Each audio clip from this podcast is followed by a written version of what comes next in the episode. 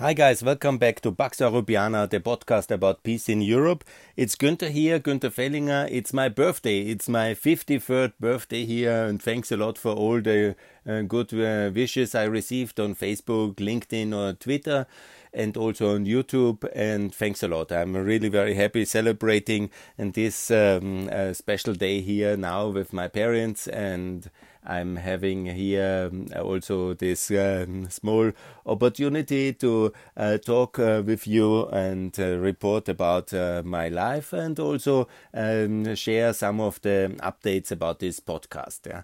Because in August I didn't um, do any podcast, only once in Albania when I was there and I have uh, talked about uh, the last one you might remember about Nord Stream 2 deal, this dirty deal concluded by America and Germany to appease Russia, and I thought it will turn into a big opportunity by somehow compensating Ukraine accordingly with EU potential candidate status and NATO map. But seemingly the whole month 2000, August 2021 turned out to be a kind of a horror month and it was really quite uh, dramatic uh, what we have seen with the fall of Kabul. And maybe there is no big, better strategy to build back better, and America is back. And maybe there is only chaos ruling the world.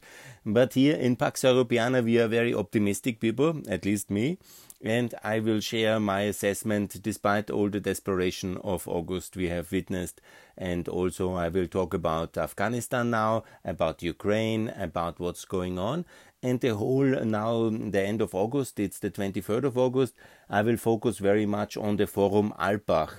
And I will, in my audio and in my YouTube uh, podcast, I will focus on this forum. Maybe it's also a recommendation uh, for you uh, to follow this forum uh, online. It's alpbach.org. It's the most important Austrian think tank since 1945, created with American help after the World War II in order to rebuild Austria and Europe. And to this day, uh, there is this uh, now very professional and big think tank, and you can follow it due to Corona digitally with 90 euros, and you can then participate in all the debates and I recommend this actually. And I will now talk a lot in the coming days about the Forum Alpbach, what is happening. It's the future of Europe, which is the topic, the future funding of Europe, and the security arrangements of Europe. And so, obviously, what I'm promoting is that the EU is joining NATO and that we have a much uh, stronger alliance in NATO and also a more united Europe. These are both uh, the logical consequences out of the appeasement deal with uh, Russia in terms of energy, about the, um, the Crimean crisis.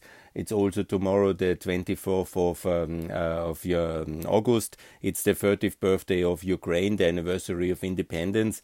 They have invited for the so called Crimean platform and uh, when you want to see in certain watershed moments, certainly the occupation of uh, Crimea is uh, in 2014 is one of the most important watershed moments after the end of the Cold War, and so is the fall of Kabul as well, a very important uh, day which will enter history, the dramatic events uh, around the 15th of August. I have talked a lot about all these things in my YouTube uh, podcast. In the summer, I thought it um, interesting and useful to develop this podcast and do more videos because you can show the countries which I have visited now Albania, Macedonia, Kosovo, Montenegro much more. Uh, I think uh, it's much more helpful to see videos. I always show the landscape and some of the sites, uh, some of the main touristic attractions, some of the cultural, historic, uh, important uh, buildings and museums, and so you can get a better idea. Uh, of what's going on there and why I say these things and what's the reason behind it. And I would recommend you as well. And also, if you want to do me a birthday present, you can uh, then subscribe to my YouTube channel that is very good and I would appreciate very much. I have now 345 uh, YouTube um, subscribers and some of the Serbs and Russian extremists which are trolling me, they joke that I have uh, just a few friends and yeah, so it's in this digital age uh, the level of subscription makes a lot of a reputational impact. And so, if you like my podcast, also support uh, please my YouTube uh, and my Twitter. These are my most important channels and also on Facebook, but I reached already this um, this uh, 5,000 limit. And on LinkedIn, I have also, uh, seven, I think, more than 8,000. Um, but I do a little bit less on LinkedIn. That's more for my professional activities. but uh, the YouTube channel and uh, the Twitter channel is for my political activities and for my uh, promotion uh, and of this podcast and the content attached to it. So if you want to do me a um, birthday present, please uh, just subscribe uh, or give um, uh, me a like on Twitter. I very much appreciate it, and I really it also supports these proposals for peace which I'm developing here.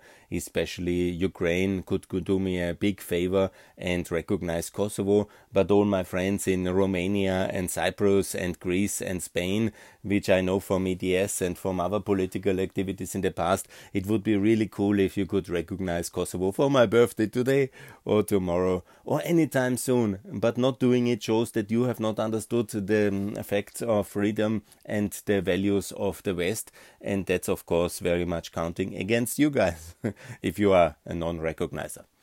Good. That's so far for the promotion of my podcast and the entry uh, of our debate here. I will now go into what is happening in August 2021. We had uh, this uh, deal between the uh, Americans and Germans for the completion of Nord Stream 2. Now, this will have an impact on the German elections. We will see what impact.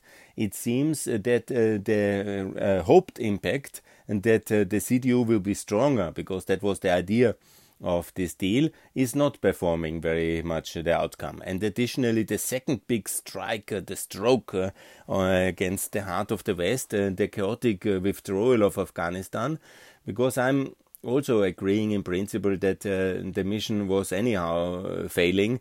So that the, in January, no, I don't say that we should needed to go. Yeah, you know that was not exactly true because we have gone already in 2012, 13, yeah, 14. So basically, this token uh, presence would have been probably enough to uh, create the Eastern Afghanistan. Because I'm very much for the division um, in preferable uh, to defeat. That's the principle I have, and that's the principle the West was going very well in terms of Korea divided and much more preferable to a complete defeat. Yeah, in Germany, Eastern Germany was with the Soviets, Western Germany with the West, and it was one of the fundament of the victory of the Cold War. We could have also kept uh, the south of China in 49 with better strategy, or made uh, sure that we didn't lose uh, South Vietnam. Okay, now we lost all Afghanistan, and it was definitely a big disaster. And eastern Afghanistan, geographically and also population wise, about half of the population, maybe a bit less, of the Afghan people lives in uh, Kabul, Greater Kabul, and Jalalabad, the Khyber Pass, the 12th district of eastern, eastern uh, Afghanistan and they are also protected by the mountain range. And uh, the Taliban could, uh, with American firepower, easily be stopped uh, from conquering eastern Afghanistan. Then declare the independent country uh, and then recognize and defend it and all the people from Afghanistan who didn't want to live under the Taliban from the north, south, west, they could all have gone uh, and migrated uh, towards uh, eastern Afghanistan. There we could have effectively nation built it. Uh, really, most of the population really then wanted to be protected, wanted to be in eastern Afghanistan, and wanted to be uh, nation built because all Afghanistan, the problem was that there are certain pockets and uh, not pockets, uh, big parts of the population never wanted to be in the West. and so the whole mission uh, was creep from the day uh, we decided after 2002 to stay because when you then build a country where there is no kind of uh, cohesiveness behind this effort, where there is no public consensus behind the effort, and also there is not even a consensus to live in the same country between themselves, and they are also not ready for division because it's unclear how, and then it's anyhow messed up. And that is the reason why Afghanistan was not working. We should have from the day one treated it like Yugoslavia, recognized northern Afghanistan, western Afghanistan, southern Afghanistan, and eastern Afghanistan, four new Afghanistans, And mark my words, it will be anyhow like that in the future. Now the Taliban's will mess it completely up. The rest of the people, the Shiites, uh, the more um, um, secular people around Kabul, and uh, then the people in uh, the north, which are more Central Asian people, and they will all not uh, want to live under the Taliban, and it will be a gigantic mess. Additionally, contrary to this comment now, what is very popular, the three trillion treasure of uh, um, gold and uh, whatever uranium and uh, and lithium and whatever they are talking. If that would be so easy to lift it, do you not think that the Americans in the last 20 years would have lifted any of that? If that was would be such a great business. Yeah, that's also like in Kosovo, all this talk about the 14 billion of uh, lignite. In reality, it's a big minus the energy sector. And the same is true in Afghanistan. This is all very complicated, expensive, and it needs a lot of security protection and to lift such kind of uh, mineral resources. And in the security environment, in the economic, legal, regulatory environment of Afghanistan, that's all. Uh, it will stay for decades to come in the ground, and nobody will lift it. Also, not the Chinese. If a bit, a little bit, yes, I hope. Yeah, in order to have at least some some uh, kind of uh, revenues uh, also for the Afghan people. But in generally, I think what we should do is now uh, simply not fund the Taliban, first of all, because they are quite the evil bunch of people, and the most extreme will win in the battle between them, and they will uh, somehow lead this country into the abyss and then we should have a better strategy. So we shouldn't have a second Petersberg conference like Armin Laschet was proposing, but we should have a conference how to divide Afghanistan and how to make smaller, better working states out of failed states, which we have exactly 15 to come from Sudan to Yemen to Somalia and also to Congo, to Iraq, Syria, and Afghanistan. These are the most important, but we need to prepare this principle of assistant breakup also for the very problematic states, which maybe in the future will also fall into that category, especially Russia, China, and Iran. And mark my words, the time will come for that as well. But I understand they are, of course, uh, nuclear armed or on the edge of getting so because of our failed policy, especially towards Iran. And then it will be very complicated uh, to uh, avoid that these countries, um, whatever their nuclear armed countries, will very rarely fall apart. But we have seen it in the case of the Soviet Union also that it's possible. But we need a different doctrine. Obviously, borders in Europe and most of the world must be protected absolutely, and there should be no border changes. And I'm totally against land swaps and all these kind of Russian inspired fantasies of breaking up uh, Bosnia. Very bad. Turkey will not get a Cyprus Republic, and so on and so on. But in the case of uh, genocidal regimes and also in the case of criminal nature of the central government, which we had in the case of the Soviet Union and of Yugoslavia, and then dissolution of such uh, kind of mini empires or big empires is absolutely better to break it up not we, but themselves, to recognize smaller entities instead of big bad states, it will be smaller good states, and they will be easier to help and if they, something goes wrong in one of them, they will not have the resources of the whole uh, empire to uh, deploy against uh, their internal and external enemies. Yeah? So they will be much less uh, dangerous uh, to themselves and to the other entities and to the world at large. And that's the logic of smaller, better states instead of big, uh, bad states, yeah? like Yugoslavia, like Soviet Union, like Afghanistan, Iraq, and you know, these are all colonial kind of constructions, basically first by the British Empire, maybe by the French as well in case of Syria, and then in the Cold War they were somehow then kept alive uh, or united by external force, either by American or by Soviet force. In the case of Afghanistan from 73 on, I made a separate video about that one. It was a Soviet proxy state after, and, um, and then it was uh, basically invaded when they didn't want to be a Soviet proxy state, or the Soviets were not happy with um, their level of uh, proxiness, and then they invaded it in 79 and created a whole mess. So Afghanistan, absolutely a by the Soviet Union and these are old Cold War relics of um, past imperial times, and uh, they should not be in that kind of states because they are not working. Not in Sudan, not in Yemen, not in Somalia, not in Congo, not in Iraq, Syria, not in Afghanistan.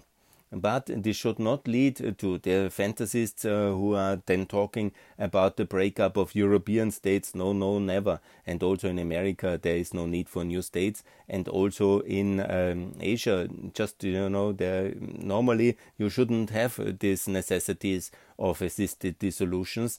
But in the case of a really aggressive and brutal genocidal regime against its own people or external aggression, the option of assisted dissolution should be on the table for the West. And we can relatively easy do that, recognize simply four new states in Afghanistan, and then support exactly that new governments, and uh, then uh, defend them as well.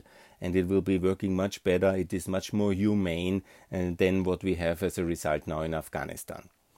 Good, but let me also discuss what is the effect of the fall of Kabul on the West, because logically, as in the retreat we had uh, from, uh, from Vietnam in 75, let's not forget, within 15 years later, from 75 to 1990, we won the Cold War. Why and how? Because we have concentrated on two things. Yeah, we have concentrated on uh, the defense of Europe. That was very logical. Reagan then has uh, the double track decision to rearm nuclear uh, nuclear rearmament of uh, the NATO double track decision NATO Doppelbeschluss for the German speakers, and that was very important. And the rearmament race against the Soviet Union also then the important aspect of reducing the oil price with the help of the Saudis in 86, the so-called oil glut, that is today the decarbonization, and what, uh, just to translate everything in today's terms, so what Reagan did was focusing on Western Europe, the defense of uh, Western Germany. That means that exactly the same is now for Ukraine.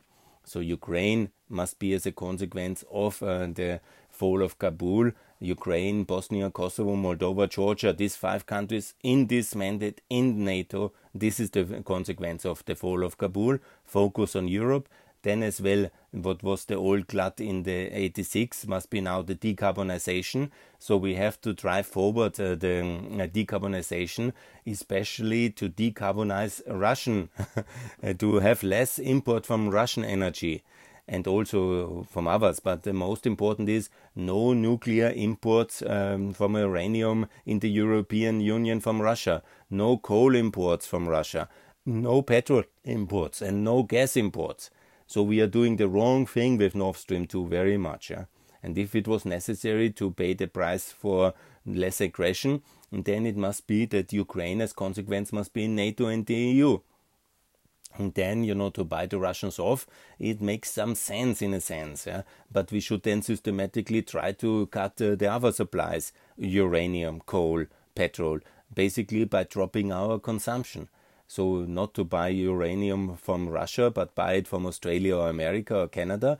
But in the terms of consumption in petrol, only electric cars in the European Union. The faster, the better. You know, in public transport, let's do it immediately in uh, private transport, okay, let's face it out in order to respect the investments of the people who bought uh, our cars. But let's make sure we have in this decade no kind of uh, new cars anymore at the end of the decade or better earlier, uh, which are driven by Russian petrol or other petrol. So, full electrification of all mobility is very important. Uh, this is strategically absolutely a, a security uh, strategic imperative. And then also we need similar like we won the Cold War uh, from 79 on we opened China and had uh, this um, Deng Xiaoping reforms. And the same thing is we have to break China away from Russia and there is totally wrong thinking, this Trump driven and Biden uh, trapping into this kind of trap. It's not China the number one enemy. That's an absolutely wrong assumption. It is Russia, the evil empire, and the ones with the real agenda against the West, the revanchists. Yeah? The Chinese, they just want to get rich, yeah? and they are opportunists in that sense, and they want to hurt us where they can benefit, yeah. But they have no kind of uh, destroy the West uh, agenda in that sense, yeah. They don't want to take over the world. they don't want to celebrate on our demise because who else will buy their products?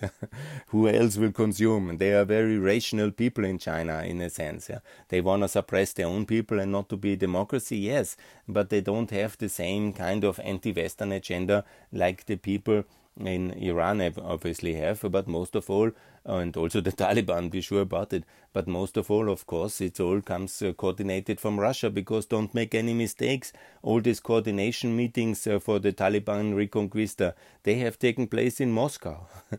and Afghanistan was already since a long time in the central uh, CSTO, in the anti-NATO, and has been an observer to the uh, to the anti-EU, to the Eurasian uh, Union, and so on and so on. So make no mistake, it's all inspired and coordinated by Russia. Have you forgotten the story that the Russians have uh, given the Taliban some rewards uh, for shooting Euro- uh, American servicemen in order to sap the morale of American public for the Afghanistan uh, mission? Yes, ex- exactly. It was like that, and so on and so on. So it's definitely a Russian victory, the Afghanistan thing, and the fall of Kabul. It's a defeat for us.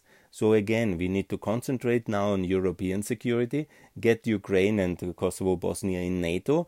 That's the logic out of the first Cold War. We now have to repeat it and decarbonize and build an alliance with China not an alliance is too much, but you know we also didn't have an alliance with China in the Cold War. But from 79 we integrated China in the world economy with the Deng Xiaoping reforms, and it started actually in some aspect already in 71. But that was only politically because China was still in chaos from 71 to 79. From 78, when Deng Xiaoping came to power and he won his internal power struggles, he then opened and reformed the Chinese economy and America through all the 80s and then uh, even in 89 when they were doing these terrible crimes of uh, cracking down on the um, Tiananmen Square, then you know the response was relatively modest because obviously everybody understood the main enemy is the Soviet Union, and this kind of soft opening of uh, China is very beneficial for the West in this main confrontation.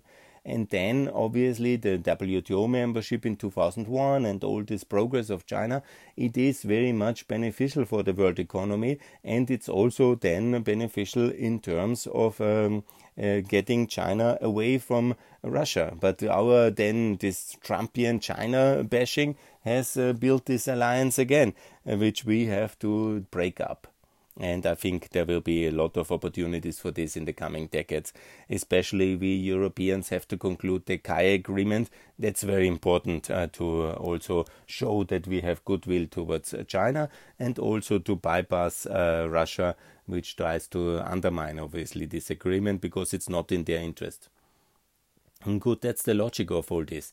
And I hope that now, in the coming, when we discuss what is the consequences for the European Union, obviously the European Union needs uh, to have, um, uh, first of all, to join NATO, then to conclude the free trade agreement with the United States and the TTIP agreement, then also to conclude um, uh, the um, CAI agreement with China, then also to uh, conclude a free trade agreement with Pakistan and with the Central Asian countries, and also make sure that they are part of uh, the um, Eastern Partnership because we have to do more for Central Asia and not leave any country to Russia where we can easily, without military power, compete with the Russians. Obviously, Afghanistan is for lost for now, but we need a better strategy anyhow and to think about the division first and then we can offer something to the afghan people of various uh, states of uh, the ex afghanistan and now let's come also what we need to do as a European Union. Obviously, we need to pool more resources. That means I have called already since two years, yeah, and actually since 20 years in my different functions and uh, responsibilities for more money at the European level the member states are completely useless entities in many ways. Yeah, they're in defense. Yeah, you see it again. They are not coordinated. They are not. They don't have real abilities. And Verhofstadt he has made it very clear. We have 233 uh, euros every year spent by the EU member states on defense, and this is, uh, you know, the Americans have about 730, so 230 is about the same like China. It's much more than Britain or Russia. It's 233 billion euros every year spent on defense, but we get very little defense. We get very little power. We get very little bit, uh, very little power to project, and we don't have transport capacities for Kabul mostly. Yeah? I mean, we are like fools. We are spending a lot and getting very little for it we must at least, you know, half of this money must be by the end of the decade at the European level spent by the European budgetary process. And it must be that Borrell or that Ursula, they have the control of the airplanes and uh, of uh, the important fast uh, track. You know, of course, not all the armies. We don't need a European army in a sense, yeah, in a kind of mass defense. Uh, for, but we need a small entity of fast deployable uh, specialists, which are like an army in a sense. But uh, you know, the air force especially and the navy must be under European command. You know, this is very important. You know, and it must be funded by the European Union, not by the member states ultimately in the budgetary process. And it is 0.4, which must be spent immediately at the European level. And take it from the budgets of the member states because they are useless. I repeat, useless member states. Yeah. And you know, when you see somebody like uh, the Austrians, yeah, who are then behaving like they would not be in the member of the European Union, completely reckless, irresponsible. You know, the Spanish are a bit better, the Germans are a bit better, and the Romanians then have suddenly airplanes, and the Ukrainians have airplanes, you know, and we are not coordinated. we are not united enough. And that's why I call for the EU to join NATO and for more budget from the member states, from the European taxpayers to the European level doesn't have to be a new budgetary process. No, just pay more. We have only 1%. It's much too less. It's exactly the same people who are misbehaving towards the European Union in the budgetary process, like Sebastian Kurz and you know the Dutch and the the, and, uh, the the Danish, who are now crying that we should have some kind of capacities. we don't have and they are crying also that we should have more solidarity with them. Yeah? But uh, then we, for solidarity you need money as well. But first they didn't give the money in the budgetary process.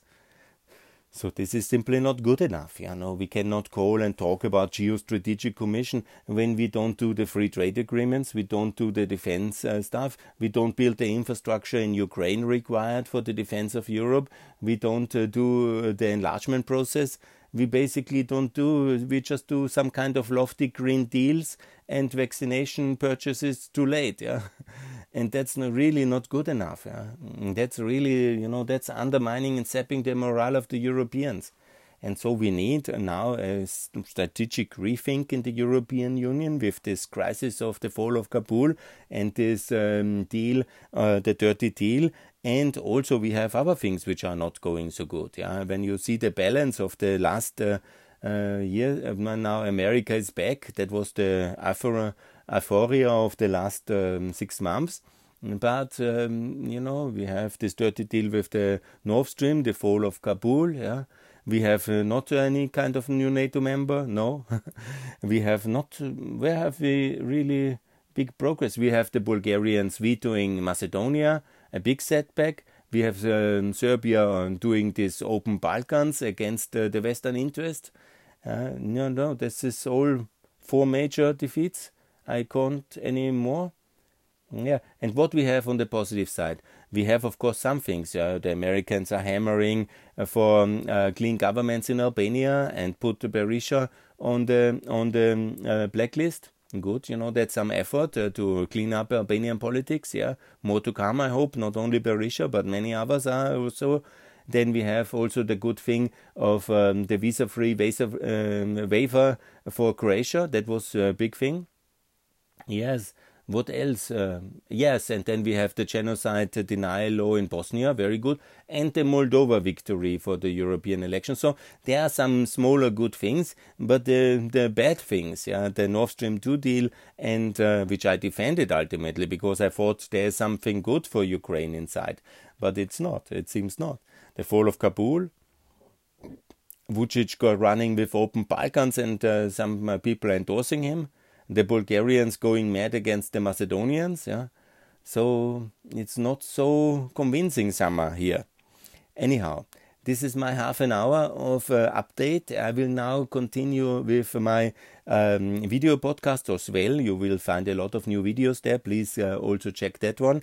And Pax Europiana now in the winter season, in autumn season, I will do a lot of podcasts again to brief you on the European Union on the way for peace. If anybody wants to do me a favor, lobby for Ukraine to recognize Kosovo for my birthday, that would be wonderful. And that is very timely and very positive. Also, like me on this uh, podcast would be also very good. And um, I would appreciate that very much. Also, any like on Twitter is making my day on this wonderful birthday of mine. So thanks a lot uh, for listening and all the best and expect more podcasts now to come on Pax Europiana here, the podcast channel for peace. I have also prepared several interviews and I think in the winter there will be also more to come or winter, let's call it the work season now starting in September and I will do a lot of these activities in the future and thanks for listening to it and more to come. Best regards. Thanks for your birthday wishes. All the best. Bye.